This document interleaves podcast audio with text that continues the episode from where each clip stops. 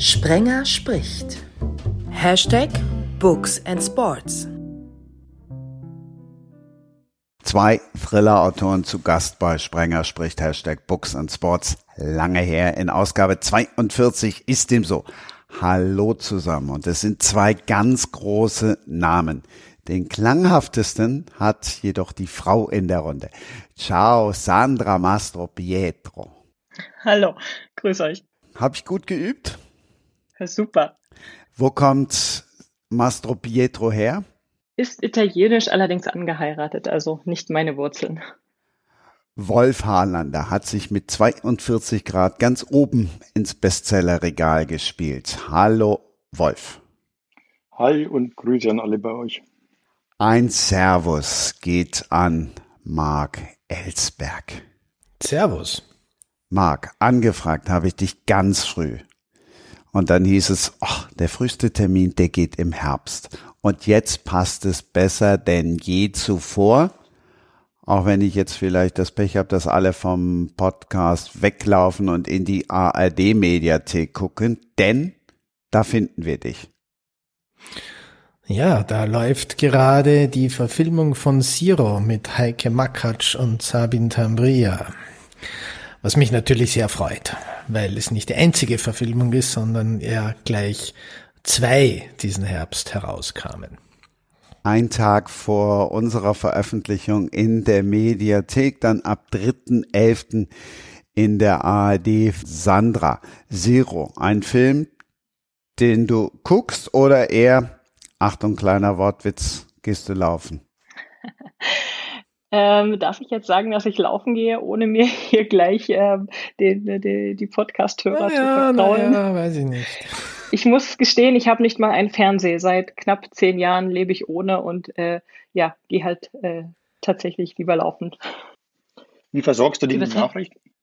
Ah, ganz klassisch über die App, über die Tagesschau-App. Da kriege ich alles mit. Okay, Oder die sozialen okay. Medien. Auch ja, beim Fernseher habe ich keine Zeitschrift. Also, Nee, ähm, habe ich eigentlich äh, nix, nix mehr im Print in der Hand. Äh, darf ich jetzt okay. gar nicht so laut ja, sagen hier, gell? Radikal, ja. Nee, nee, passt schon, ja. Ja, Fernseher habe ich auch schon zehn Jahren nicht mehr. Also ich schaue das auch alles am Computer oder am Tablet oder so und über äh, entweder Livestreams oder Mediatheken oder auf anderen Kanälen halt. Aber Fernseher also da muss ich mich outen, ich bin dann richtig old-fashioned. Ich habe sogar noch eine Tageszeitung, finde ich auch erstmal als früherer Journalist muss man da unterstützen und fördern.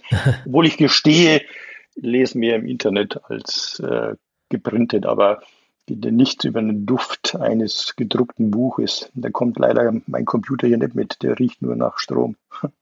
Das stimmt, den Geruch finde ich auch einfach super schön. Da freue ich mich auch jedes Mal wieder, wenn ich ein Buch in der Hand halte. Ich habe aber jetzt erst wieder ein Buch gelesen, also ein richtiges Buch gelesen und habe mich so geärgert, dass ich das nicht als E-Book habe, weil du brauchst wieder eine Nachttischlampe, dann fällt es dir pausenlos runter, weil es so schwer ist. Also ein E-Book ist auch ein richtiges Buch, sage ich hier jetzt mal. Danke. Sorry so to say, danke, aber danke. es ist es ist halt ein gedrucktes Buch und das andere ist ein E-Book halt. Aber beide sind Bücher, beide sind dieselbe spannenden oder nicht spannenden Geschichten. Muss ich also eine bin Lanze ganz brechen. Meinung, Marc. Äh, es hat von der Haptik was anderes und man liest anders. Also es ist quasi für viele, die ja im Büro sitzen, dasselbe wie in den Computer glotzen und arbeiten. Man schaut nur in einen viel, viel kleineren Monitor und macht dann dasselbe, was man den ganzen Tag im Büro macht. Das finde ich ja wirklich abtörnend. Abgesehen davon, also jetzt mal wirklich ein bisschen ausholen. Buch hat ja schon eine 2000-jährige Kulturgeschichte. Das schauen wir mal, wie lange das E-Book das in der Form noch überlebt. Habe ich ehrlich gesagt meine Zweifel. Ich muss ja sagen, ich bin großer ja. Hörbuchfan. Gerade so für, für längere Läufe ähm, finde ich das total angenehm, da einen Sprecher mit mir zu führen, ja. quasi im Ohr. Und wenn mich dann ein Buch richtig mitnimmt und äh, das wirklich, äh, ja, äh, wenn mich so ein Buch ergreift, dann kaufe ich es mir tatsächlich dann im Paperback. Also dann freue ich mich auch, wenn ich es in der Vitrine stehen sehe oder im Bücherregal. Ähm, dann verbinde ich mit dem Buch schöne Laufmomente und äh, ja, das ist, äh, finde ich, eine geniale Kombi. Dann? Kommt da nicht Nein, aus dem nicht. Laufrhythmus, wenn man da so quasi jemand quatscht und dann hat ja normal jeder so, so, so einen gewissen äh, Laufrhythmus und dann entsprechende Rhythmus von der Musik. Also bei dir geht es mit, mit gesprochenem Wort. Das ist ja gut, ja, klasse. Ähm, nee, gar nicht. Also es gibt Momente, gerade bei lustigen Büchern, wo ich echt stehen bleiben muss und lache. Äh, Wenn es gruselig wird, dann ähm, renne ich tatsächlich etwas schneller, was ein wunderbares Trainingstool ist. Ähm, aber ja, das ist wie gesagt so meine Kombi, die äh, ich tatsächlich sehr, sehr schätze. Meine Kombi habe ich schon öfter erwähnt, die ich am allermeisten schätze, ist, du schlägst das E-Book abends zu und dann steigst du morgens auf den Crosstrainer und hörst dann an der Stelle beispielsweise Zero weiter, wo du am Abend vorher ausgelesen hast. Also das finde ich dann überragend. Mal abgesehen davon, wenn du 50, 60 Bücher im Jahr liest, wo dann muss ich ausziehen oder anbauen. Du kannst es ja verschenken danach. Du meinst dann alle immer in so einen Bücherschrank bringen, das stimmt. Ja, ja, mache ich auch quasi, weil sonst Mach, mach ich auch immer wieder.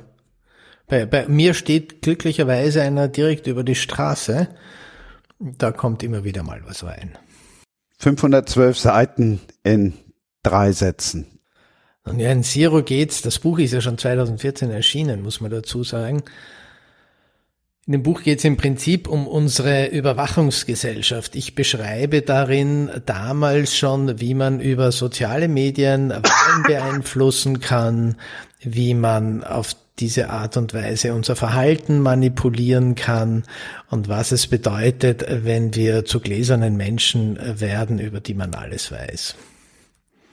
Du hast ja gerade das Erscheinungsdatum schon gesagt. Woher ja. wusstest du das damals schon alles? Das war auch damals kein Geheimnis. Wenn man sich mit der Thematik beschäftigt hat, ähm, waren damals zum Beispiel die ersten Studien veröffentlicht, äh, wie man, wie man beispiels oder wie beispielsweise Wahlen beeinflussbar wären durch Google ähm, Suchergebnisordnung, durch diverse Mechanismen auf Facebook, ohne jetzt hier ins Detail zu gehen. Das war alles damals bereits bekannt, wenn man sich dafür interessiert hat.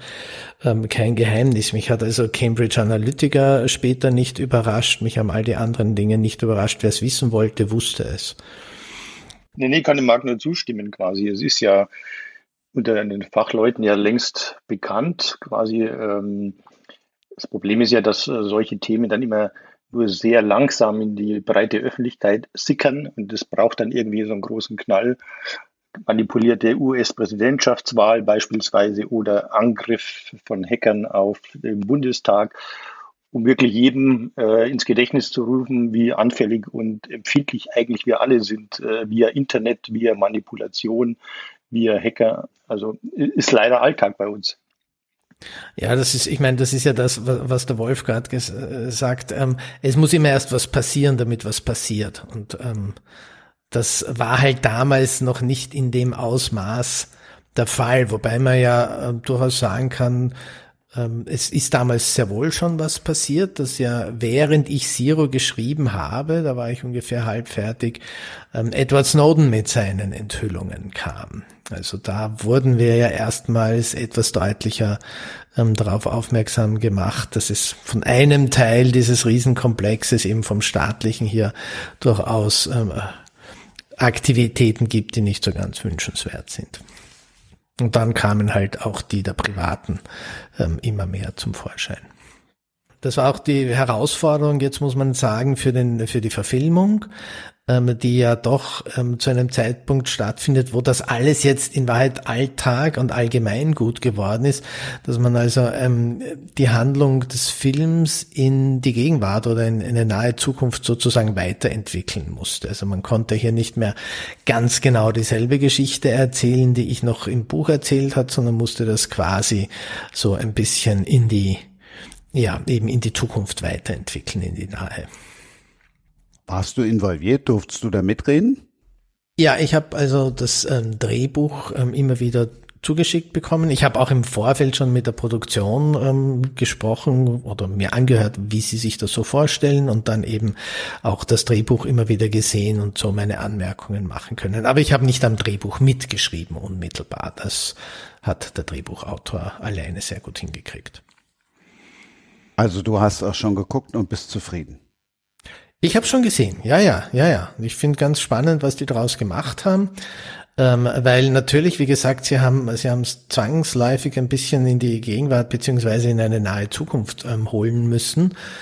Und was auch spannend ist, dass sie, dass sie in der Atmosphäre der Geschichte etwas gemacht haben in der filmischen Umsetzung, was ich im Buch weniger habe. Bei mir, meine Bücher sind ja meistens doch sehr rasant und actiongetrieben über weite Strecken hinweg. Und der Regisseur hat ähm, da hier sich stärker fokussiert, was ich sehr spannend finde und was ich finde, das auch ganz gut gelungen ist, ähm, dass er sich auf die auf die Konflikte, die emotionalen Konflikte der Figuren sehr stark stürzt. Und das ähm, finde ich hat er auch in einem Look und ähm, viel gemacht, der der das ganz spannend aufbereitet. Sandra, spätestens jetzt ist der dritte Elfte notiert, oder? Absolut. ich freue mich drauf. Wolf? Ja, ist ja klar. Marc, davor ja, läuft schon bei Join Plus Blackout. Quirinberg, der hat auch kurioserweise die Doku über den FC Bayern, die jetzt bei Amazon kommt, produziert. Darum geht's in meinem Ableger Media Sports in Ausgabe 19. Wolf, ein kleines Schmankerl noch zum FC Bayern? Ja, ich hatte mal in meinen früheren Zeiten als Journalist ein Sachbuch über den FC Bayern geschrieben, quasi so kritisch mit der wirtschaftlichen Situation und den handelnden Personen auseinandergesetzt und äh, insofern auch damit Beckenbauer und Co., also man sieht, wie lang es her ist, gesprochen und äh, einen ganz besonderen Einblick dann in diese Mir-Samir-Gesellschaft erhalten. Wir lauschen gespannt. Ach so, noch mehr. Oh Gott, das ist schon so lange her. Das ja, sicher. hieß die Lederhosen AG quasi und hatte ein bisschen nachgezeichnet, äh, wie der Bayern versucht, quasi als wirtschaftlich äh, erfolgreicher Club noch wirtschaftlicher zu werden und welche Methoden er das äh, macht und betreibt. Gab dann leider auch ein bisschen Ärger, weil Rummenigge dann äh, eine Klage angestreckt hat. Aber das verlief dann im Sande und war für das Buch eigentlich ganz gut, weil es ein bisschen Marketing war. Bist denn nach wie vor Fußballfan geblieben?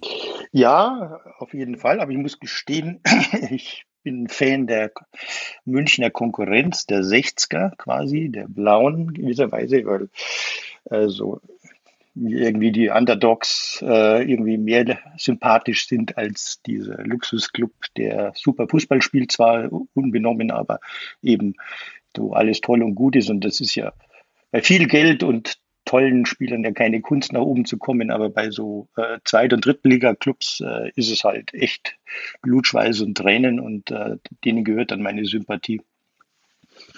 Sandra, jetzt bist du natürlich dran. In welcher Vereinsbettwäsche schläfst du denn? Ähm, also definitiv in keiner Fußballvereinsbettwäsche. ähm, ich bin ja, wie sicherlich nun schon alle mitbekommen haben, überzeugte Läuferin und äh, mein Verein ist ein Kickboxverein hier um die Ecke. Das ist die perfekte Kombi für mich, Laufen und äh, Kickboxen. The Books and Sports. Sports impliziert ja nicht gleich Fußball. Bei Marc weiß ich es auch nicht, ob es jetzt Austria oder irgendwie was komplett anderes ist. Naja, ich gebe, ich gebe zu, ähm, das ist bei mir weder Austria noch Rapid, das wären so die Wiener Clubs, ähm, noch Salzburg, noch sonst was, das wären so andere österreichische Clubs. Ich gebe zu, dass der Fußball mich ähm, nach Ende meiner Jugend weitestgehend verloren hat als Zuschauer und, und relativ bald dann auch als Spielenden. Deswegen ähm, gibt da keinerlei Wimpel oder geschweige denn Bettwäschen bei mir diesbezüglich. Andere Sportart? Ähm, nicht wirklich Sportart. Ich mache zwar viel Sport, aber das klassische Training, entweder ähm, so ein bisschen mit Gewichten oder ein wenig irgendwas herumhüpfen, ähm, ab und zu auch Yoga aber ähm, Laufen geht leider nicht mehr wegen der Knie. Die werden jedes Mal kaputt, wenn ich das probiere. Ähm, wenn da jemand einen Tipp hätte, dass das nicht passiert, immer gern, aber bis jetzt war es immer so. Aber keine, keine in dem Sinn, dass man, also gar keine Club- oder Mannschaftssportart, aber auch nicht ähm, irgendeine Solosportart. Ich habe mal ein paar Jahre Golf gespielt, aber das habe ich dann auch wieder aus ähm, diversen Gründen gelassen. Lauftipps gibt's nachher. Erstmal nochmal okay. zu, zu Blackout. Da liegt ja auch schon Staub drauf. 2012. Und auch das ist ja ein Buch, was so real ist wie, ja, ob wir die Zahlen jetzt hinten die zwölf rumdrehen oder nicht. Das ist sehr faszinierend, dass dieses Buch, ähm, obwohl es jetzt schon ein paar Jahre auf dem Rücken hat, ähm, unfassbar aktuell geblieben ist oder ähm, fast mit jedem Jahr noch aktueller wurde, erschreckenderweise. Ähm, von daher ähm, finde ich, finde ich das sehr, sehr spannend. Ja, haben sie jetzt sogar ähm, so, dass wir anlässlich der Verfilmung eine, eine Sonderausgabe herausbringen oder der Verlag halt eine Sonderausgabe herausbringt, wo ein paar recht prominente Gastbeiträger äh, sind, die Artikel schrie, schreiben, was so ähm, sich in diesem Bereich in den letzten Jahren abgespielt hat, beziehungsweise in der Zukunft abspielen wird, angefangen von Ranga Yogeshwar über den Leiter der Deutschen Bundesnetzagentur oder des ähm, Bundesamts für Bevölkerungsschutz und Katastrophenhilfe oder auch des ehemaligen Bürgermeisters von Wien, der mich relativ früh eingeladen hat, ähm, mit ihm und führenden Verantwortlichen der Stadt ähm, über das Thema zu diskutieren, weil das habe ich in den vergangenen zehn Jahren ja wahnsinnig oft getan, bis hin zu EU-Kommissionsdebatten. Ähm, also das war ähm, für mich schon sehr interessant, wie, wie dieses Thema sich in Wahrheit zu immer mehr entwickelt hat, statt wie üblicherweise so ein Buch nach und nach ja dann wieder im Nebel des Vergessens versinkt.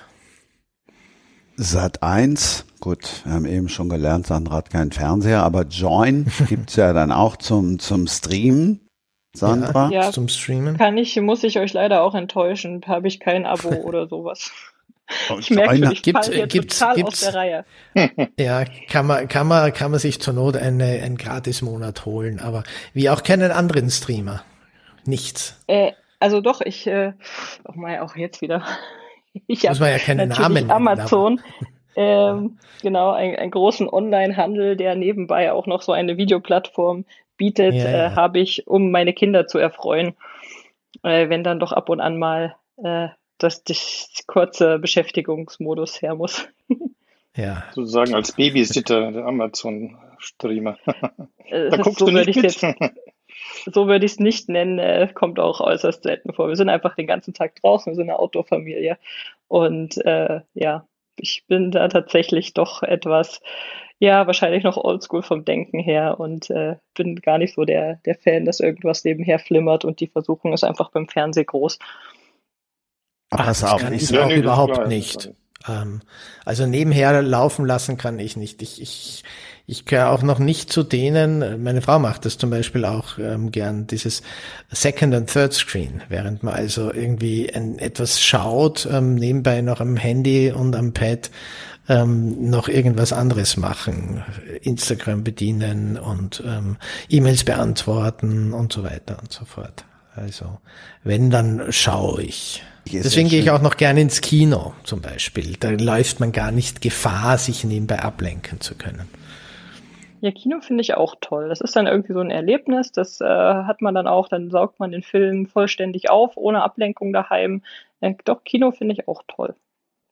Aber Blackout ist ja jetzt, ist das jetzt monströser dann produziert? Das, es ist aber kein Kinofilm, es ist eben eine, eine sechsteilige Serie ähm, für den Streamer und wird dann 2022 auch ähm, bei Sat 1 kommen im, im Sender.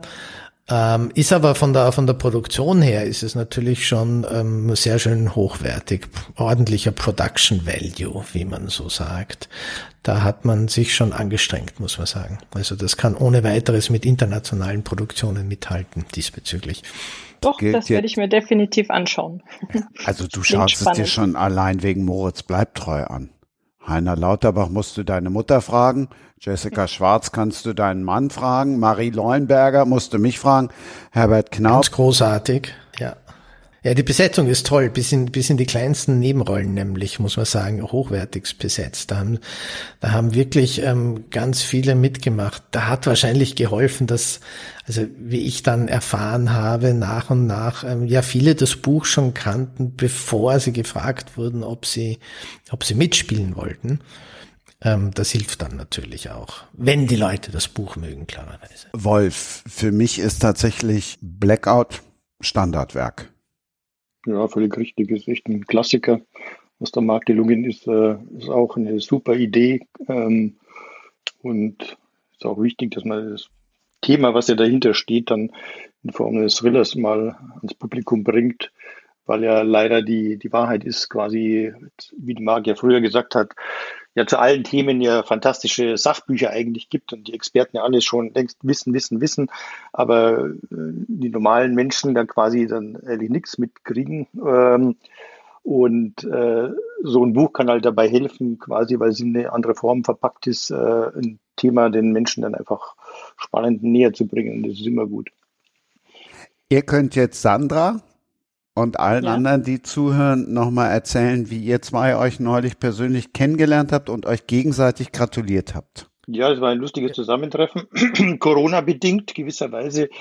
Marc hat ja den Stuttgarter Krimi-Preis 2020 erhalten und Corona-bedingt fiel diese Festveranstaltung in Stuttgart letztes Jahr aus, so dass es heuer nachgeholt haben.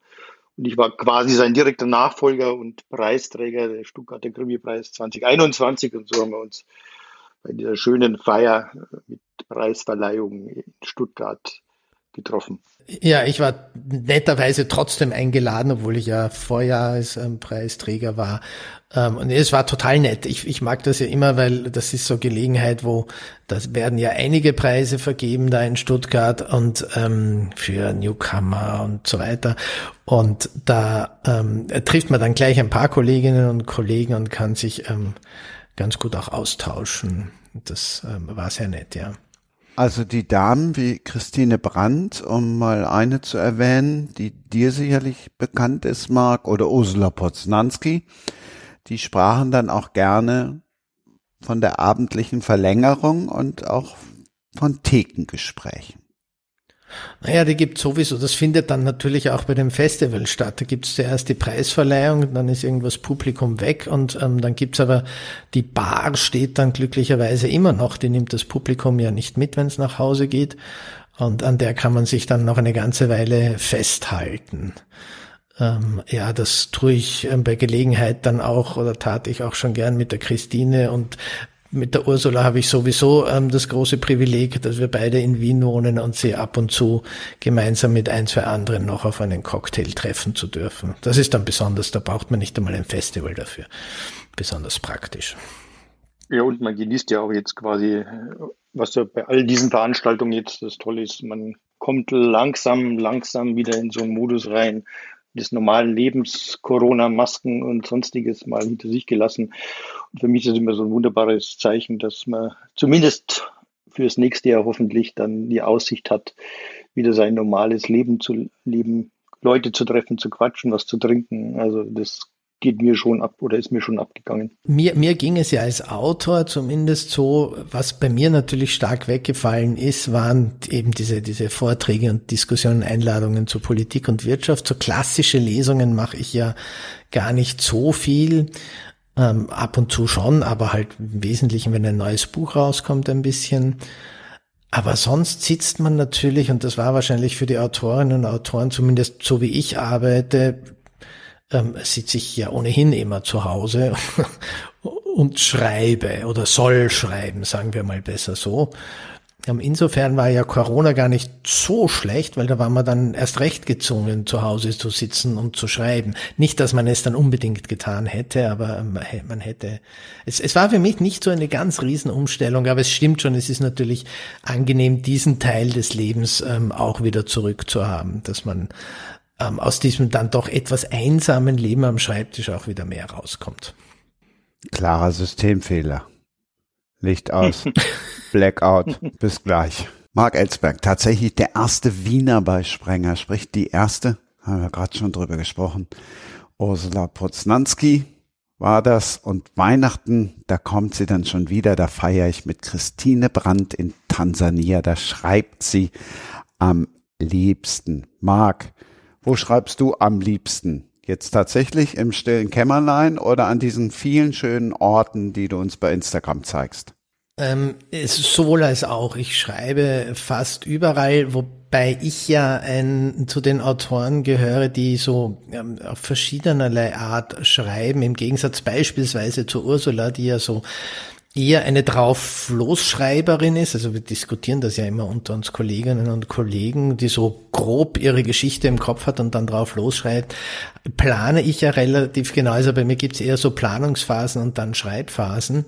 Und das mache ich alles ähm, letztlich überall. Am liebsten muss ich allerdings gestehen, vor allem für den ersten wirklichen geschriebenen Entwurf zumindest zu Hause irgendwo, wo ich Ruhe habe und mich äh, durchgehend länger konzentrieren kann. Das ist entweder an tatsächlich meinem Schreibtisch oder auf einem Sofa oder auf einem bequemen Lehnstuhl oder auf der Terrasse auf einem Sofa irgendwie.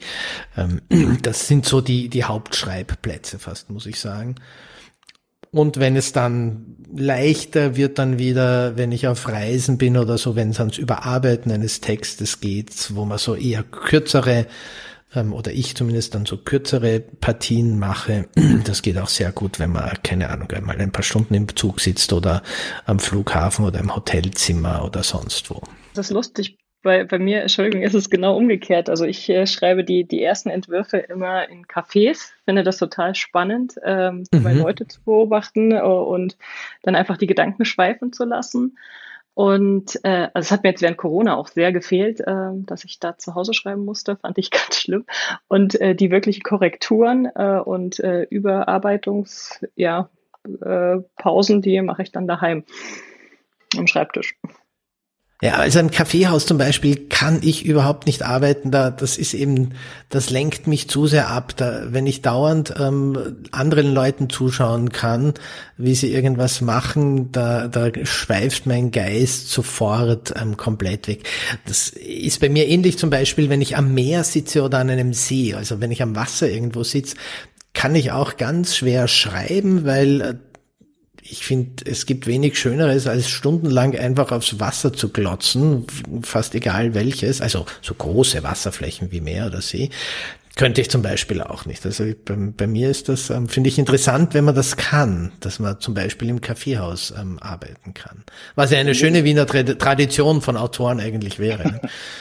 Bei mir ist es anders. Ich kann eigentlich äh, erstaunlicherweise in U-Bahnen, wenn die lang genug fährt oder im Zug, äh, wunderbar schreiben. Die einzige Voraussetzung ist, ich brauche halt Ohrstöpsel und Musik dazu, sozusagen, dass man ein bisschen von der äußeren Welt ausgeblendet ist. Aber das normale Schreiben ist hier zu Hause in so einem Kämmerchen, wo man einsam und allein sitzt und auf den Computermonitor starrt und hofft, dass einem was einfällt. Ähm, das ist schon ziemliche Mönchsarbeit, äh, die eigentlich von der Arbeit selber, von meinem Naturellen jetzt quasi eher anstrengend ist, weil ich ja gerne unter Leuten bin, aber also mit Leuten drumherum äh, ging es nicht. Selbst meine Frau, die muss dann still sein oder woanders sein, sonst bringt nichts zustande. Fakt Musik finde ich interessant. Wie ist das, wie ist das bei, bei, bei dir, Sandra? Ist das dann eher ähm, ablenkend oder, oder ähm, auch Musik, die einen, die einen sozusagen von der Welt abschotten kann? Oder? Äh, wenn ich im Café sitze, habe ich die Kopfhörer drin, ja, auf jeden Fall. Ähm, höre dann auch so Chill-Out oder Klassik. Ähm, aber daheim brauche ich dann wirklich Ruhe. Da muss ich auch Mann und Kind äh, wirklich rausschicken und da muss ich auch davor aufräumen. Also, da darf, also wenn ich dann eben so Korrektur lese etc., dann muss ich die, Wohnung vorher aufräumen. aufräumen. Ja, aber das darf mich nichts stören. Also das habe ich da, ich, ich mache das ungern. Also ich schreibe total gern mit dieses Nacharbeiten und Nachjustieren mache ich nicht gern. Deswegen lasse ich mich da gern ablenken. Und deswegen muss die Bude und der Schreibtisch aufgeräumt sein und dann kann es losgehen. Das ist doch gut, wenn man dann eine Motivation hat, die Bude aufzuräumen. Ja, gell? So Sagt meine Frau auch immer, mach mal. Auf alle Fälle muss es überall kühler als 42 Grad sein. Ja, das ist schon quasi. Ich habe ja wirklich so einen Propeller hier im Sommer, weil ich ja unterm Dach arbeite, wo ich ordentlich ins Schwitzen komme. Ähm, der hilft ein, ein bisschen, ja. 42 Grad kam ich natürlich jetzt deshalb drauf, weil das dein erstes, also auch mein Erstling von dir war. Ja. Und wenn ich das so mir alles nochmal vor Augen halte, da möchte ich auch nicht irgendwo, also da möchte ich weder schreiben noch laufen, noch möchte ich da eigentlich leben. Ja, das wird uns leider immer mehr blühen. Das Buch geht ja einer ganz einfachen Frage nach. Was passiert eigentlich, wenn bei uns in Mitteleuropa oder in Deutschland das Wasser wegbleibt? Also wir drehen Wasserhahn auf, nichts kommt. Wir drücken die Klospülung, nichts geht. Wir laufen in den Supermarkt und wollen Mineralwasser oder Wein oder sonst was kaufen, alles ausverkauft. Und es zeigt sich, wie schnell wir alle dann plötzlich so in so eine Art, ja, schon eine wirkliche Katastrophe schlittern, weil ja der Mensch bekannterweise maximal drei, vier Tage ohne Wasser aushalten kann. Dann wird es äh, tödlich für unser Eins. Und auf der anderen Seite soll es zeigen, wie wenig wir eigentlich dann in Deutschland und in Mitteleuropa ja davon ja schon vorbereitet sind, ähnlich wie bei Blackout beim Strom, auf solche Art Szenarien, die ja durchaus realistisch sind, äh, und im Prinzip die Politikbehörden oder die Katastrophendienste auf, auf solche Art Katastrophen eigentlich nicht wirklich vorbereitet, wie ja die letzten Waldbrände gezeigt haben. Und jeder, der in den letzten paar Jahren mal Fernsehen geguckt hat mit diesen sogenannten Jahrhundertsommern, die ja gleich zweimal hintereinander kamen, diese Jahrhundertsommer, da waren ja bei uns äh, in Mitteleuropa oder in Deutschland ja Szenen, die man sonst nur aus Zentralafrika kennt, so ausgedörrte ähm, Flüsse, ausgetrocknete Seen, quasi verdörrte Wälder. Also dieses ganze Szenario, was man sonst nur aus exotischen Ländern kennt, kommt langsam aber schleichend äh, bei uns und die Experten sind sich einig, äh, diese Art von Extremwetterereignisse werden immer schneller quasi über uns hereinbrechen, leider. Ich war auf Sardinien, als ich das Buch gelesen habe. Und da gab es okay, auch den ja. ein oder anderen traurigen, traurigen oder das ein oder andere traurige Zeugnis davon zu sehen. Ich wollte da laufen, Sandra, konnte ich nicht, weil da gab es nur eine Hauptstraße. Du schreibst im Vorwort noch ein Laufbuch, really, und dann schreibst du yes, really. Warum braucht's noch ein Laufbuch? Äh, genau aus dem Grund, den du gerade gesagt hast, weil ähm, Laufen ist ja nicht nur Laufen. Du hättest ja auch im Hotelzimmer theoretisch oder am Strand ein wunderbares kleines Workout machen können und so deinen Körper stählen, ähm, den Strandbody quasi heraufbeschwören und äh, ja einfach den Kreislauf ein bisschen trainieren, was ja eben gesund ist und dich auch für für gewisse Wetterextreme sicherlich gut wappnet. die uns ja sicherlich nicht erspart bleiben, wie wir gerade gehört haben. Dann nimm uns mal mit, weil du hast es ja jetzt mehr oder weniger schon auf den Punkt gebracht, Simply Running. Aber bevor du mit uns zu Simply Running oder mit uns den Simply Run machst, sag erstmal, Marc, wie er denn das jetzt noch seinen Knien zumuten kann. Ähm, ja, die Grundlagenausdauer zum Beispiel, die ist ja wirklich äh, einfach schnelles Spazierengehen oder zügiges Spazierengehen. Das kann Walken sein, ähm, davor ordentlich warm machen, diese äh, klassische Skigymnastik, einfach ein bisschen die Gelenke drauf vorbereiten, äh, loswalken, am besten auf Waldwegen, gar nicht immer der Asphalt, ähm, der ist nicht gut. Diese monotone Stoßbelastung ist kontraproduktiv, beziehungsweise ähm, ja, macht uns verletzungsanfällig. Deswegen ähm, gerne über Waldböden und auch mal den, den, die Schrittfrequenz wechseln, wenn man über eine Wurzel geht oder eben ähm, kleine Schritte, große Schritte mal ausweichen äh, einer Pfütze oder auch gern reinspringen, wie man da lustig ist und äh, ja, halt einfach Spaß an der Bewegung haben. Es muss nicht immer Laufen sein, es kann auch Radl fahren oder oder oder, das ist typabhängig. Ähm, Laufen ist halt das Einfachste, wenn man nicht viel braucht, mhm. sondern Schuhe an, raus, ja, frische genau. Luft. Ist ja, ja auch, auch nachgewiesen, deswegen. dass zehn Minuten Wald am Tag ja äh, stärken das Immunsystem, geben ganz viel Good Vibes und äh, senken den Kreislauf die Ruhe, die Geräusche im Wald, das ist, ja, Gut, Wald ist dazu. für mich als, als mitten in der Großstadt wohnend, da reise ich zum Wald länger hin, als ich ähm, dort dann verbringen kann für einen Spaziergang. Dann nimm den Stadtpark.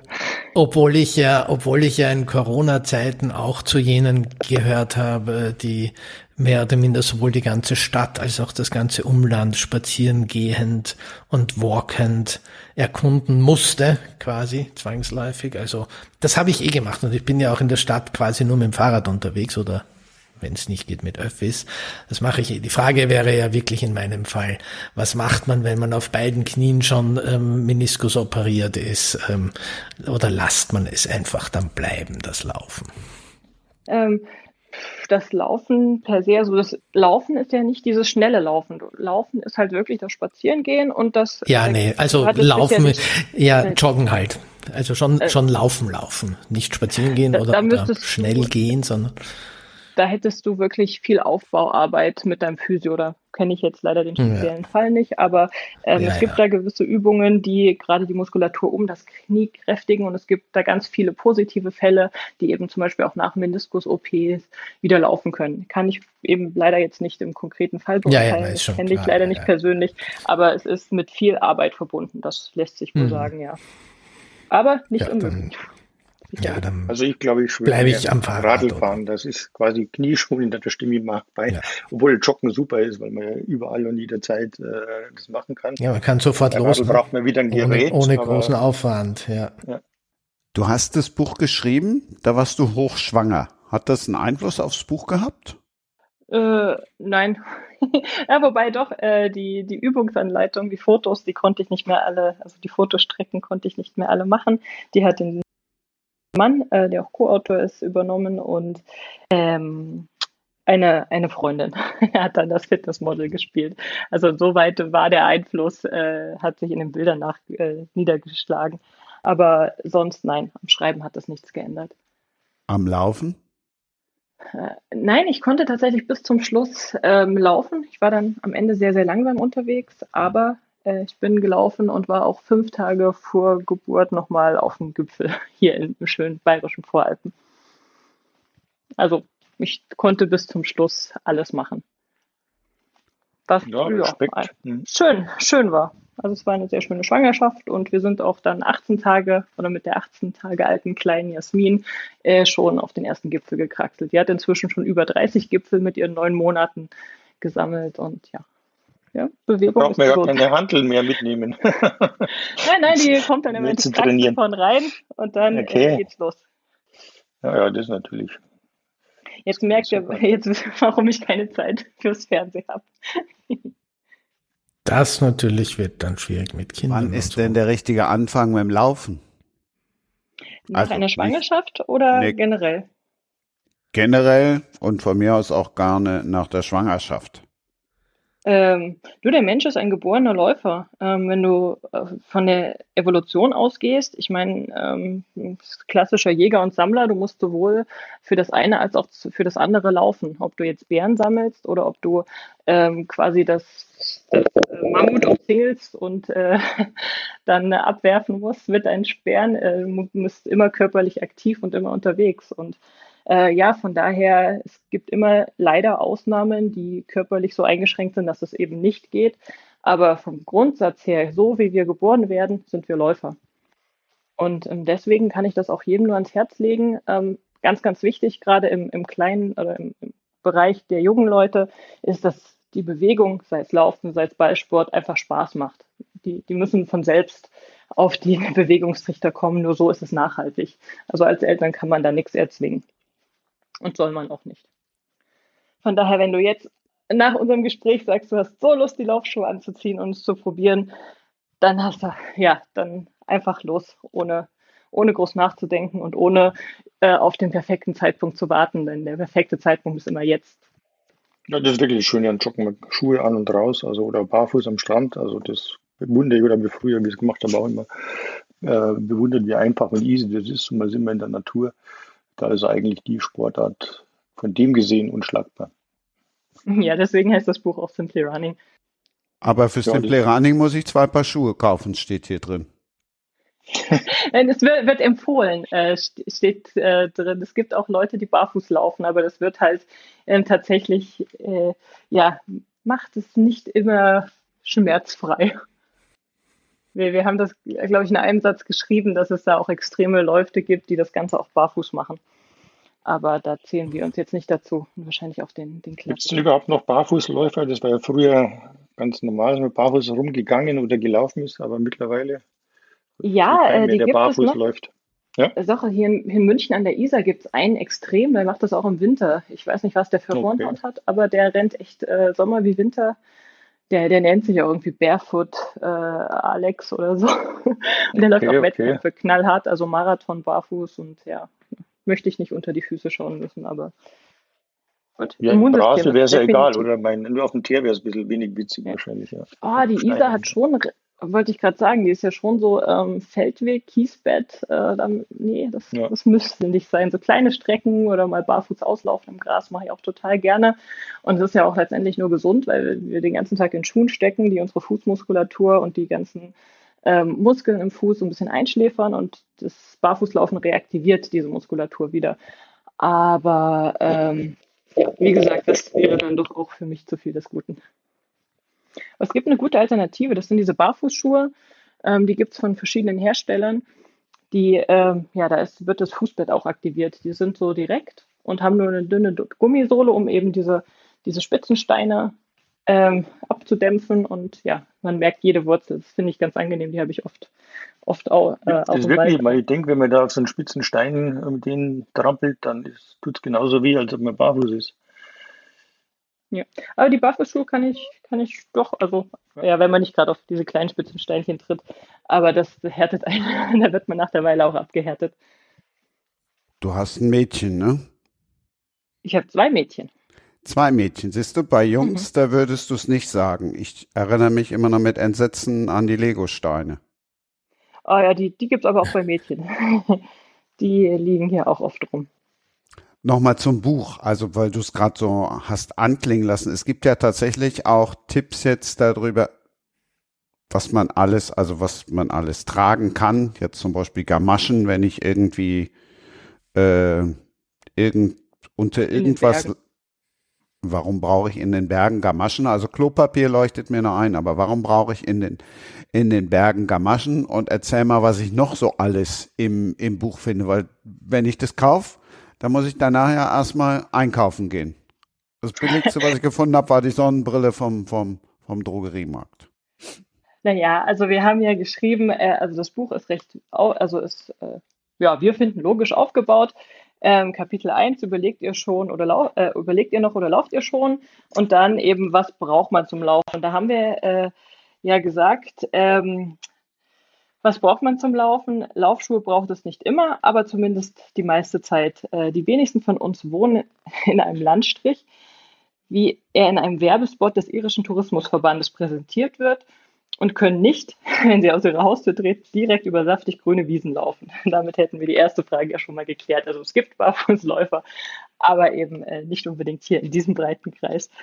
Und äh, ja, dann sagen eben, was wir brauchen und äh, reduzieren es eigentlich auf ein Minimum. Es sind einfach, äh, wir sagen ja bei vielen Dingen, dass sie eben nicht notwendig sind, außer in Extremsituationen, wie zum Beispiel in den Bergen Gamaschen. Es macht einfach Sinn, dass wenn man auf äh, Gamaschen schützen ähm, oder schützen das äh, Fußgelenk und dadurch äh, und äh, ja, sorgen dafür, dass keine kleinen Steinchen in den Schuh rollen, die ja im Berg durchaus mal abprallen, wenn man, gerade wenn man sich schneller bewegt. Und wenn man in einem ja, Grat steht, möchte man nicht unbedingt anhalten und den Stein aus dem Schuh nehmen. Deswegen Gamaschen. Aber es ist sehr deutlich beschrieben, dass das nur in Extremsituationen oder eben für bestimmte Fälle notwendig ist. Wie zum Beispiel auch die Regenjacke, die man vorzugsweise in Schottland wahrscheinlich braucht und hier im Sommer ein nettes Heftool ist, aber muss nicht sein. Unsere Superfrau. Die gibt's auch im ersten Haarlander Superwoman. Mich hat sie an Lisbeth Saarlander erinnert. Marc, müssen wir das erklären? Liest du Schweden-Krimis? Ist das für dich auch so Standardliteratur? Ich, ich habe das lange Zeit gelesen, wohl wie so viele, als es diesen großen Hype gab, Ende der 90er, Anfang der Nullerjahre. Inzwischen muss ich gestehen, hat sich das für mich ein bisschen verbraucht. Also, aber ich lese generell nicht mehr diese, diese Geschichten, wo irgendwie ähm, immer noch absurdere Serienmörder zur Strecke gebracht werden muss. also das, das ähm, fand ich eine Zeit lang wahnsinnig spannend und habe es eben gern gelesen, aber inzwischen nicht mehr. Wobei, ähm, ja, Lisbeth Zalander, zumindest den ersten Band habe ich damals auch noch gelesen. Ansonsten geht's mir genauso. Hatten wir Folge 39, steht auch drüber Schlachteplatte. So werden die Bücher genannt. Also falls ihr es noch nicht gehört habt, Schlachte, Schlachteplatte, so heißt das. Aber Wolf, ich hatte mich im Systemfehler drauf gefreut, die hübsche junge Frau wiederzusehen. Und was ist? Nix ist. Systemfehler. Oh, ich hoffe, du bist nicht frustriert von der Brücke gesprungen, aber da du ja noch lebst, äh, hast du es überstanden.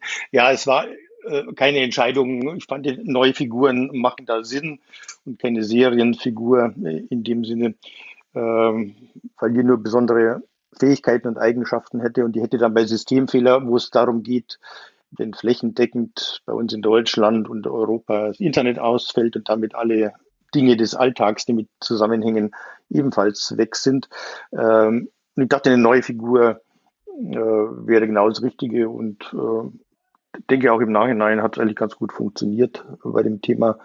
Ähm, das ist halt äh, mehr technisches Thema quasi, so also ähnlich wie bei Mark mit seinem Zero. Ähm, man muss halt dann sehr stark äh, solche Themen dann beleuchten von einem Blickwinkel aus, der ja jeden irgendwie berührt. Und wo ist der Ansatzpunkt bei so jeder hat Internet zu Hause, jeder hat ein Handy und jeder kennt ja quasi äh, so diese Phasen, wo der Computer abstürzt, das Handy kaputt geht oder jeden Monat kriege ich und wahrscheinlich Millionen andere so meine Meldungen, jetzt muss man wieder ein Software-Update machen, weil irgendwie 15 Fehler drauf sind. Und das sind ja äh, zusammen mit so Hackerangriffen, ja so Kleinigkeiten, die ja mittlerweile unseren Alltag ja durchdrängt haben, quasi, die wir halt einfach akzeptieren. Aber die spannende Frage ist ja, äh, was würde denn passieren, wenn das nicht bloß punktuell oder für bestimmte Branchen, sondern querbeet durch so einen, so einen Cyberangriff äh, stattfinden würde? Wie sehr wären wir alle, unsere Gesellschaft, unser Alltag äh, davon betroffen? Denn es ist ja klar, dass ähm, so die gerade so moderne Gesellschaften wie wir es sind, so Wirtschaftsding, äh, dass das äh, diese Datenleitungen äh, ja die Achillesferse gewisserweise sind. Und die Experten sind sich eigentlich ja einig, ähm, die nächste Pandemie wird eine Internetpandemie sein mit so Cyberangriffen. Marc hat es ja auch teilweise schon gesagt, ähm, beispielsweise US-Wahlkampf, wo ja so angeblich ja die Russen dahinter steckten und Bundestagsangriff und viele andere. Es ist ja mittlerweile so systematisiert und von größeren Einheiten oder Mächten oder Staatshackern, ähm, die ja da ziemlich ungeniert agieren und leider bisher relativ äh, wenig Angriffsmöglichkeiten gibt. Und darf nur erinnern, erst vor kurzem hat ja selbst unsere liebe deutsche Bundesregierung ja diesen äh, dieses Hacker-Tool, diesen Trojaner von so einer israelischen Firma gekauft, der ja angeblich ja Handys äh, umgehen kann und wo man als Normalsterblicher keine Chance mehr hat, äh, nicht abgehört oder nicht belauscht zu werden. Also sprich, es wird Alltag, wird immer schlimmer und irgendwann mal knallt und dann ähm, äh, geht wahrscheinlich im wahrsten Sinne des Wortes das Licht aus. Ja. ja, interessant ist ja in dem Zusammenhang, finde ich, dass ich ähm, wie ich Blackout überlegt habe zu schreiben damals, wie ich es geplant habe, war ja nicht die Ursprungsidee zu sagen, ich lasse den Strom ausfallen, sondern ich wollte ja darüber schreiben, wie alles mit allem zusammenhängt in, in unserer Welt. Und ich mir damals ähm, überlegt habe, ich schaue mir mal diverse Infrastrukturen an, Logistik, also Transport, das äh, gibt ja die Beispiele auch in jüngerer Vergangenheit, wie sich ein Schiff im Suezkanal querstellt oder ähm, was wir zu der Zeit unabsichtlich fast geschafft haben, die internationalen Finanzsysteme zusammenbrechen zu lassen und so. Und unter anderem habe ich auch überlegt, ob man, ob man nicht vielleicht mal einfach das Internet ausschaltet, wobei ich ich mich damals dann dafür entschlossen habe, ähm, den, den Strom abzuschalten, weil es ähm, so schnell und effizient ähm, in, in der Wirkung ist, aber ähm, das Internet natürlich genauso schnell ging. Damals wäre das aber noch nicht so einfach gewesen. Ähm, heute geht's wahrscheinlich eben ein bisschen schneller. Insofern, ähm, die Szenarien sind ja dann am Ende des Tages, dadurch, dass halt alles so miteinander verbunden ist, ähm, gar nicht, gar nicht unähnlich ein bisschen. Ja, das stimme ich voll zu. Egal ob Strom ausfällt, Internet oder das Wasser wegbleibt, die ja alle einmal durch Strom gesteuert sind und mittlerweile alle mit Datenleitungen verbunden und ohne Impulse über solche Datenleitungen, also sprich das Internet, ja äh, unfähig sind, irgendwas zu tun, wäre so eine äh, Gesellschaft wie unsere innerhalb eines Fingerschnipsens würde da niederliegen. Und ähm, nach wie vor, auch was für Strom, für Wasser gilt, gilt natürlich erst recht für Internet äh, quasi.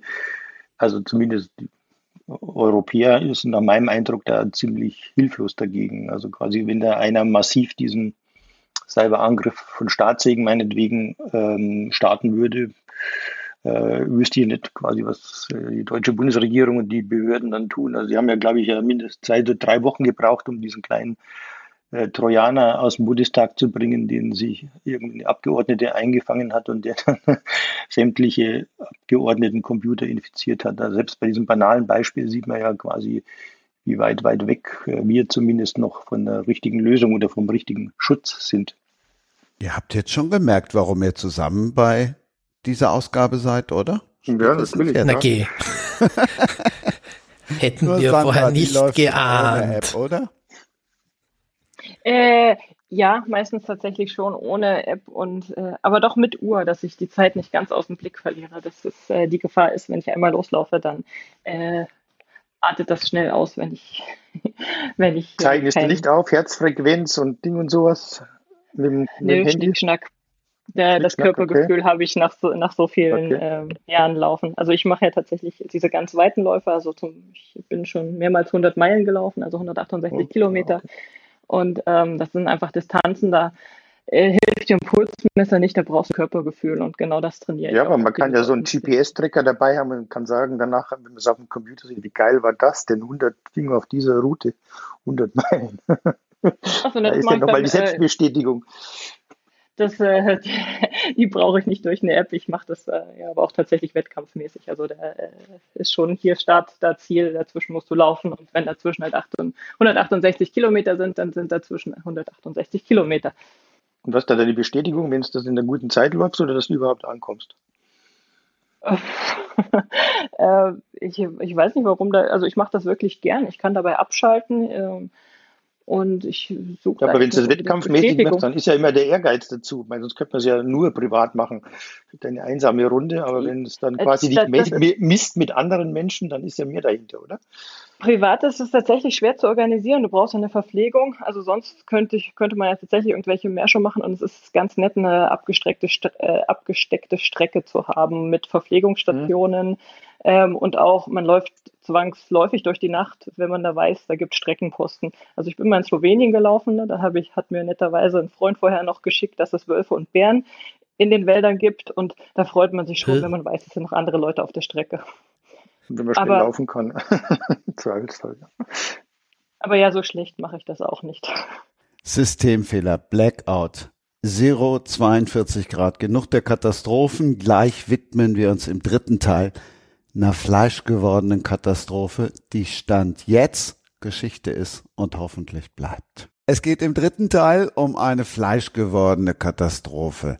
Eine Idee hätte ich ja zumindest bei Sandra Mastro Pietro, die vielleicht an den einen oder anderen Läufer oder Läuferin denkt, die ihr so begegnet ist. Mm, du spielst auf etwas Bestimmtes an oder äh, möchtest du jetzt, dass ich aus dem Nähkästchen plaudere, weil ich glaube, fleischgewordene Katastrophen sind wir alle nach so, nach so weiten Distanzen. Ähm, dann schaut es einfach nach Zombie aus. Aber gut gelaunten Zombies, weil man hat es ja geschafft.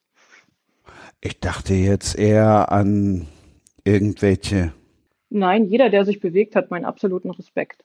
Ähm, und jeder, der sich bewegt, überholt alle, die auf der Couch sitzen, unabhängig von, ähm, von Gewicht äh, oder ja, von körperlicher Konstitution. Im Gegenteil, gerade die Leute, denen es schwerer fällt, als es zum Beispiel mir fällt, die haben meinen aller, allergrößten Respekt und zwar immer zu jeder Zeit und egal in welcher Form sie sich bewegen. Wolf. Fleischgewordene Katastrophe bin ich dann tatsächlich eher selber nach zum Beispiel 168 Kilometern mit 7000 Höhenmetern. Wolf wohnt in München. Erübrigt ja. sich da die Frage nach fleischgewordenen Katastrophen? wie es das halt auffasst quasi. Also äh, denke hier in der Nähe bei mir ist ein schöner Biergarten. Ähm, da gibt es ja fast nur Fleisch, äh, fettig und gegrillt äh, zu essen und dazu ein Bierchen. Äh, Wer es mag, dann ist man in den Himmel. Oder spielst du etwas anderes an? Lass uns an deinem Rätsel teilhaben. Ja, kurz nachgedacht fällt dem Wiener sicherlich auch eine ein. Mark, wir werden politisch. Wir sprechen aber nicht über den Fall des Kanzlers, sondern den des Präsidenten. Diese fleischgewordene Katastrophe, ja. die wir in den USA in den letzten vier Jahren erlebt haben, oder was? Ähm, genau die. Was ist da gemeint? Ja, wobei der ist ja nicht der Gegenstand meines Buches, muss man auch fairerweise sagen. Also im Fall des Präsidenten wird zwar ein ehemaliger US-Präsident verhaftet im Auftrag des Internationalen Gerichtshofs wegen Menschenrechtsverletzungen im sogenannten Krieg gegen den Terror und er heißt auch noch Douglas Turner. Aber äh, trotz der gleichen äh, Initialen wie ein gewisser Präsident der jüngeren Vergangenheit Wer das Buch gelesen hat, weiß, dass dieser Douglas Turner zum Beispiel eher athletisch ist und schlank ähm, und wie eine gespannte Feder einen ähm, Flugzeugstiege hinunter ähm, springt. Also da fließen eigentlich ähm, von George W. Bush über Barack Obama und Donald Trump drei Figuren in diesen Douglas Turner ein. Aber so diese ganzen arschigen Charakterzüge, die fließen ja nun von dem ein, der dieselben Initialien hat. Zumindest habe ich beim naja, Lesen gedacht, wer soll das sonst sein? Naja, da gibt's natürlich schon ein paar Züge bis hin zur roten, bis zur roten Krawatte, die von einem ganz bestimmten entlehnt sind. Aber wie gesagt, ähm, anderes wie die körperliche Konstitution und auch so ähm, vielleicht ein nicht ganz so explosives und tumbes Wesen ähm, kommen dann doch auch von anderen. Und wie gesagt, es geht ja um den Krieg, um den Terror und den hat den sogenannten, muss man eigentlich immer sagen, ähm, und den hat eben George W. Bush ja schon begonnen und Barack Obama dann ähm, stark ausgeweitet, diese illegalen Drohnenschläge in aller Welt. Ähm, und Trump hat halt dann noch einmal ausgeweitet. Im Übrigen wird Biden ähm, das genauso fortführen. Also ähm, die sind ja da in gegenseitiger guter beziehungsweise schlechter Gesellschaft. In dem Buch soll er auf jeden Fall vor Gericht gestellt werden. Spoiler nochmal eine Menge für all die, die das Buch noch nicht kennen. Naja, man muss gar nicht so viel spoilern. Ich finde, ich, ich, ich fange ja gerne ein Buch an, schon mit irgendwie einem Knalleffekt. Und das Buch beginnt ja damit, dass eben dieser Ex-Präsident festgenommen wird am Flughafen in Athen um ähm, eben vor den Internationalen Gerichtshof in Den Haag gestellt zu werden, eben wegen Verbrechen gegen die Menschlichkeit etc. Das ist per se schon einmal ein, ein, ein, ein ziemlich, finde ich, spannendes Szenario, das natürlich ähm, Riesenkonflikte sofort aufwirft zwischen Europa und den USA ähm, und anderen und äh, gleichzeitig natürlich diesen, diese ganze Thematik ähm, dann beleuchtet, dieses ähm, Anführungszeichen Kriegs gegen den Terror, Anführungszeichen Ende, aber durchaus ähm, auch ambivalent ähm, behandelt. Und da, das, das gibt natürlich herrlichen Thrillerstoff, weil in Athen gibt es zum Beispiel ein Gefängnis, in das der dann auch eingeliefert wurde, wo tatsächlich einmal ein Häftling ähm, schon vor einigen Jahren per Hubschrauber befreit wurde und damit nicht genug. Der wurde irgendwie dann zwei Jahre später wieder erwischt, kam wieder in das Gefängnis und zwei weitere Jahre später wurde er wieder per Hubschrauber ähm, aus diesem Gefängnis befreit. Tatsächlich. Und sowas gibt natürlich schon einmal wunderbare Vorlagen für einen Thriller-Autor, ähm, für weitere Handlungszüge. Und man kann sich natürlich vorstellen, dass die USA dann alles dran setzen, den da auch wieder herauszukriegen, weil das können sie sich natürlich letztlich nicht bieten lassen. Aber das eigentlich Spannende an dem Szenario fand ich, dass wir dass wir im, im Thriller- und, und Krimi-Genre seit Jahrzehnten uns zwar mit Themen auseinandersetzen, die durchaus international sind, von äh, Menschenschmuggel über Drogenhandel äh, bis zu weiß Gott was, aber das immer auf regionaler Ebene tun. Also da gibt's immer dann die regionale Ermittlerin oder den regionalen Kommissar, der ähm, vor Ort da so die Leiche findet und dann das, die große Verschwörung oder das große Böse irgendwie bekämpfen muss. Und es gab bis dato tatsächlich keinen mir bekannten Roman, der das dann auch wirklich auf die internationale Ebene gehoben hatte. Also sagt er, das ist nichts ähm, für da den regionalen Ermittler, das gehört vor den internationalen Gerichtshof in Den Haag. Und deswegen fand ich das spannend, genau mal so zu machen. Es ist super spannend. Ich habe es natürlich gelesen. Es ist auch Fragezeichen eine kleine Abrechnung über die Gerichtsbarkeit oder die Unfähigkeit der Gerichte? Naja, bis zu einem gewissen Grad. Man muss natürlich fairerweise dazu sagen, erstens darf dieser internationale Gerichtshof nur unter ganz bestimmten Umständen ähm, aktiv werden. Dann wird ihm nicht ganz zu Unrecht vorgeworfen, dass er, dass es sich letztendlich nur die vornimmt, die ohnehin schon ähm, irgendwo anders dann die Verlierer eines Machtkampfes sind. Also wirklich ähm, Sitting Presidents oder, oder wirklich mächtige Leute werden in den seltensten Fällen auch nur untersucht, geschweige denn angeklagt oder verhaftet.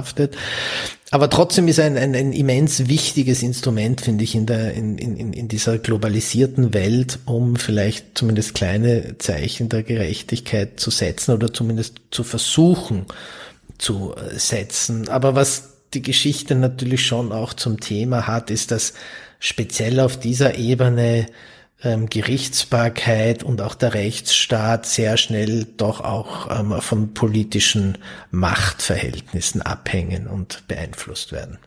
Manchmal habe ich mich ein bisschen an Gier erinnert gefühlt, weil es ja auch, ja, wenn ich jetzt an diese privaten Terminals auf den Flughafen denke, ja auch schon noch eine kleine oder eher eine größere Spitze ist. Ja, natürlich. Ich meine, was ich ja eigentlich das, das, das Spannende finde, ein bisschen interessant, dass, dass der Vergleich mit Gier jetzt kommt, dass die zwei Bücher ja ein bisschen was anderes gemacht haben als, oder ich was anderes damit gemacht habe in den, als in den drei Büchern davor, weil in Blackout, Zero und Helix habe ich ja im Prinzip immer sozusagen ähm, Herausforderungen unserer modernen Welt dramatisiert und sozusagen zur Debatte gestellt, aus verschiedenen Perspektiven beleuchtet. Also sei es jetzt ähm, die zahlreichen gegenseitigen Abhängigkeiten in unserer Welt im Blackout, das ganze Thema Überwachung und Manipulation in Zero oder in Helix ähm, die genetischen äh, oder die Möglichkeiten der, der Gentechnologie, die, die neueren Während ich in Gier ja eigentlich sozusagen einen Schritt weiter gehe und dort ja nicht nur Themen wie ähm, Hyperwachstum, äh, skrupellose Ellbogengesellschaft und, und, und, und Raubtierkapitalismus thematisiere, sondern auch tatsächlich quasi eine Art ähm, Lösungskonzept anbiete basierend auf ähm, wissenschaftlichen Arbeiten von, von Leuten in London. Und in Präsidenten ist ja eigentlich auch so ein bisschen ist, dass nicht nur das Thema behandelt wird, sondern da, da gibt's auch, das ist ja keine Dystopie eigentlich, ähnlich wie Gier, ähm, ist es ja nicht so, dass ich, dass ich es schlimm fände, wenn es eintrifft, im Gegensatz zu Blackout, wo ich mich nicht freuen würde, ähm, fände ich es ähm, bei Gier oder beim Präsidenten nicht ganz so unerfreulich, wenn das, was ich da beschreibe, auch mal Realität würde. Und was auch ist, dann sind wir dann auch schon wieder bei 42 Grad. Es gibt wieder ein ungleiches Paar. Ja, ungleiche Paare sind für Thriller-Autoren natürlich ähm, wunderbar, weil aus ungleichen Paaren kann natürlich allerhand Dramatik entstehen, spannende, äh, manchmal auch Komik ähm, etc. Also das ist ja sozusagen ein wie soll man sagen, ein, ein, ein aufgelegtes ähm, Format für den Thriller-Autor. Und es gibt ja fast mehrere ungleiche Paare. Es gibt einmal das ungleiche Paar der, der Ermittlerin und, und, und Strafverfolgerin des Internationalen Strafgerichtshofs, die in Athen ähm, Zeugin des Ganzen oder, oder als Zeugin dabei sein soll und dann eine größere Rolle übernehmen muss, als ihr zugedacht war. Also diese junge oder mit 30erin des des, des Strafgerichtshofs, diese Juristin einerseits und auf der anderen Seite diesen sehr mächtigen ähm, älteren Mann, der, der halt da verhaftet wird. Das ist ein ungleiches Paar, das man gegeneinander antreten lassen kann. Sie hat aber dann auch Unterstützung von einem von einem äh, älteren, eigentlich schon in Pension befindlichen griechischen Juristen, ähm, den sie für regionale Spezialitäten des, des ähm, Justizwesens dort ähm, um Rat fragen kann, wodurch manchmal fast so eine Vater-Tochter-Situation und manchmal sogar ein bisschen was wie, wie Humor entstehen kann. Comic Relief nennt man das ja dann beim Schreiben quasi. Also ich denke auch quasi so Paare als Protagonisten äh, ist auch ganz generell zeitgemäßer als der Lonely Wolf, der meinetwegen noch alkoholabhängig ist, äh, wie so die früheren Helden in Krimi-Geschichten waren im letzten Jahrhundert, äh, eigentlich nicht mehr up to date. Und äh, die Realität, auch wenn man so irgendwo zusammenarbeitet, ist ja, dass man eigentlich selten als Einzelgänger noch arbeitet, sondern quasi immer jemand an der Seite hat. Insofern ist auch diese Konstruktion, äh, ein Paar zu haben, egal Mann, Mann, Mann, Frau oder gleichgewichtig oder unterschiedlich, äh, durchaus eine, eine Konstruktion, die in meinen Augen mehr die heutige Lebenswirklichkeit abbildet, als eben der allwissende, super schlaue, sich durchkämpfende Ermittler. Ja, auf jeden Fall, weil das ist, ist heute, ähm, da sind wir dann wieder bei den Themen unserer Bücher, ob sie jetzt ähm, eben Systemfehler, Blackout oder wie immer sind, dass die, die eben über diese, diese vernetzte Welt äh, reden und ähm, in dieser vernetzten Welt sind wir eben auch von anderen Menschen extrem abhängig und nur als als Team oder als Gruppenleistung kann man letztendlich was in Wahrheit bewältigen. Wir sehen das ja auch in anderen Geschichtenerzählungen, ähm, beispielsweise an dem großen Erfolg im, im Kino dieser ganzen ähm, Avenger-Geschichten. Ne? Da tritt gleich irgendwie ein, ein, ein Dutzend Superhelden gemeinsam an, um die Welt zu retten. Das sind auch keine Einzelhelden mehr wie früher Superman oder so, sondern auch da haben wir heute Gruppen, die, ähm, die das eben, eben ja genau zeitgemäßer absolvieren sozusagen. Sandra, siehst du? Und deshalb hast du alles richtig gemacht, dass Simply Running nicht nur Sandra Mastro Pietro drüber steht, sondern auch Sebastian Hallmann. Ja, gell? Doppelpack, äh, ja, better together. Ich stelle mir sehr ja, schwierig genau. vor, zwei verschiedene Autoren äh, an einem Werk zu arbeiten. Wie hat denn das funktioniert? Das hat überraschend gut äh, funktioniert. Sebastian ähm, hat den Witz und äh, ich habe das, das Schreiben. Und unser Know-how hat sich genau in der Mitte getroffen. Also das war die perfekte Kombi. Gab es keinen Streit? Echt? Nein, überhaupt nicht. Also wir waren uns von Anfang an über die Linie im Klaren, wo das Buch hingehen soll. Und äh, ja, war, es wird auch ein, ein, äh, noch ein Buch in der Kombi geben. Das ist gerade in Arbeit und äh, läuft einfach super. Machen wir genau so. Nochmal. Ja, ist wunderbar.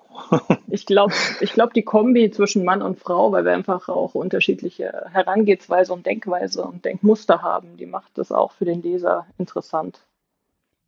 Gerade Noch. in einem Bereich wie Sport, wenn man dann eben beide, beide Blickwinkel hat.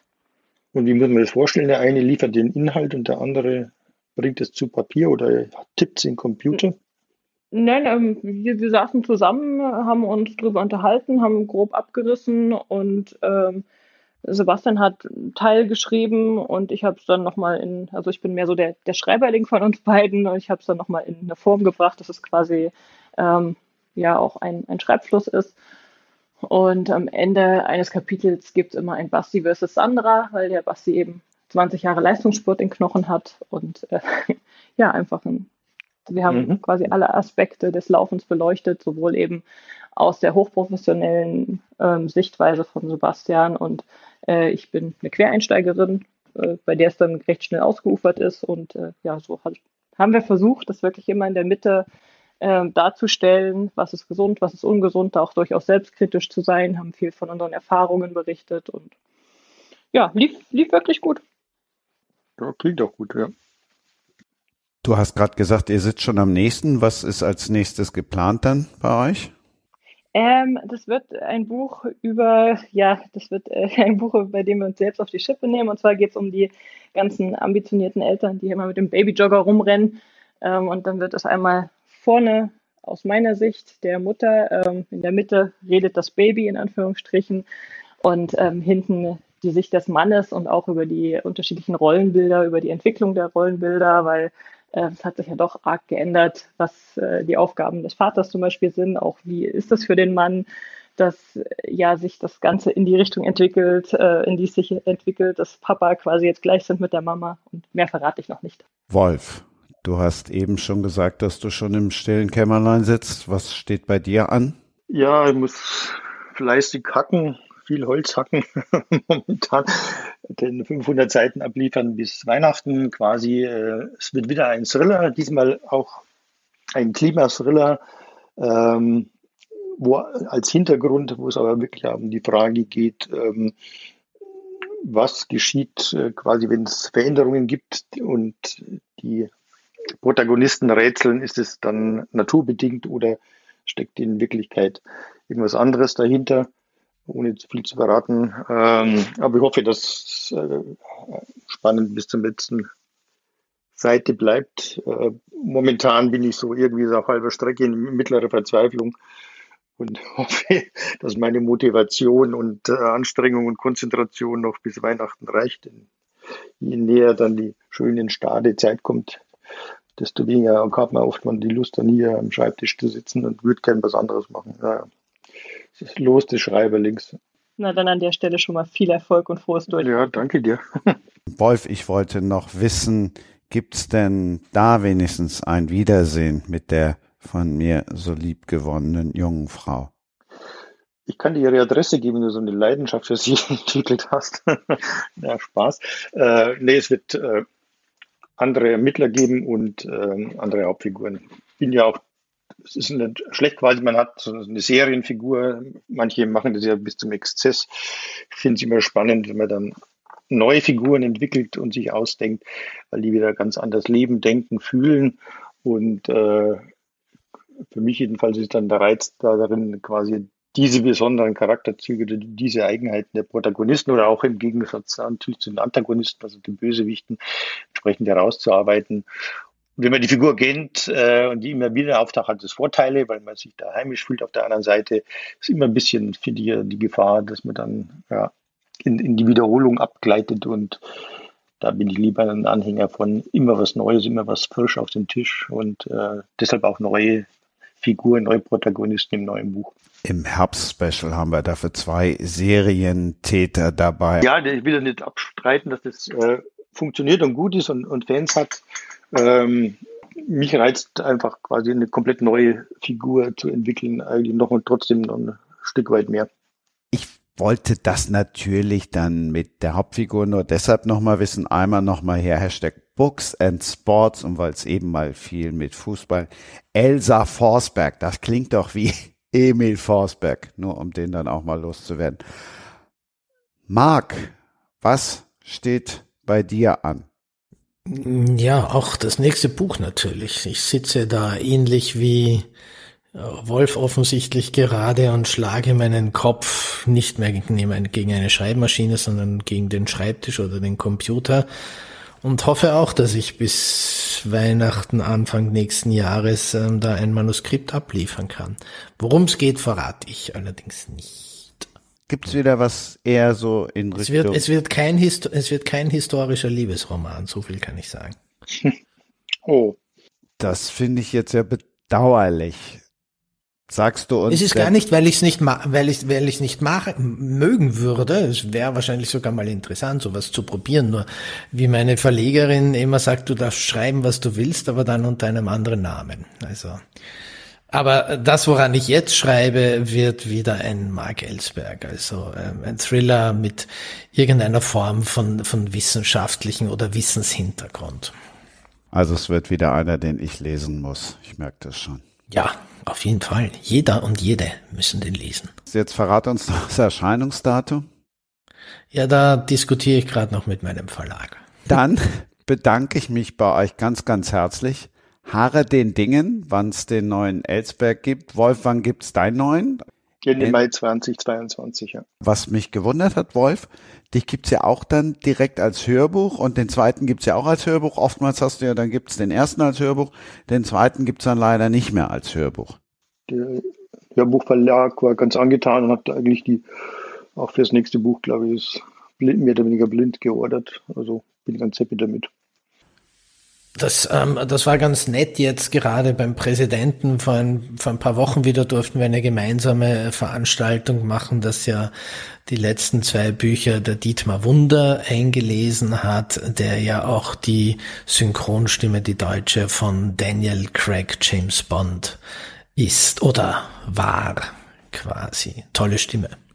Wunderbar. Ich glaube, der lebt mittlerweile im Tonstudio. Im Gegenteil, jetzt in den letzten, in den letzten Wochen war er natürlich sehr, sehr viel unterwegs ähm, durch den neuen James Bond. Der ist, glaube ich, von, von Fernsehstudio zu Radiostudio zu Zeitungsredaktion ähm, zu Präsentation zu Premiere gereist, was ich auf Instagram so mitbekommen habe und was er mir erzählt hat. Weil deine Bücher, also wenn wir über 800 Seiten reden, das ist ja dann schon mal ein fettes, ein fettes Brett. Ja, wobei er hat die letzten zwei gemacht und ähm, der Präsident und Gier waren nicht ganz solche Ziegel wie Blackout. Das waren jeweils, glaube ich, so um die 600 und ein bisschen was. Ist aber immer noch genug, ja, ja, also das einzulesen braucht er. Ich bin froh, wenn der nächste auch nicht so dick ist. Ja, ich versuche das immer und dann gerät es mir außer Kontrolle. Vielen lieben Dank. Sandra, ich sag's noch einmal, mille, mille grazie. Sehr gerne.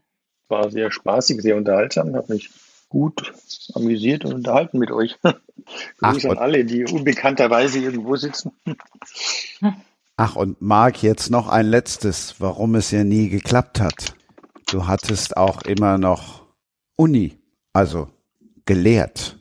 Ja, Professur ist ein bisschen zu viel. Ich bin ähm, nur Lektor. Ich mache das zum ersten Mal. Dieses äh, Sommersemester machte ich das an der Hochschule für angewandte Kunst in Wien ähm, habe ich Storytelling unterrichtet und zwar, ähm, was mich besonders äh, interessiert hat, dass ich es ja nicht für angehende Autorinnen und Autoren machte, sondern für angehende GrafikerInnen, ArchitektInnen, äh, ModemacherInnen etc., also für Leute, die so aus diesem visuellen Eck eigentlich kommen. Nicht zuletzt, weil das ja auch meine Geschichte ist, weil da komme ich ja her ursprünglich. Ich habe ja auch ursprünglich auf der Hochschule für angewandte Kunst in, in Wien Design begonnen zu studieren, bevor ich in die Werbung abgeglitten bin, über die ich erst zum Schreiben gekommen bin und so weiter und so fort. Und deswegen war das eine ganz spannende Herausforderung, hier sozusagen ein bisschen zu den Wurzeln zurückzukehren und mit den jungen Leuten darüber zu reden, ähm, oder zu diskutieren und äh, zu erforschen, wie man denn Geschichten erzählen kann durch nicht schriftliche Mittel, durch eine Gestaltung einer Schrift, durch die Gestaltung eines Modestücks, eines äh, Gebäudes oder was immer. Oder was auch immer. In diesem Sinne. Danke. Tschüss. Danke. Und tschüss. Das war Sprenger spricht. Hashtag Books and Sports.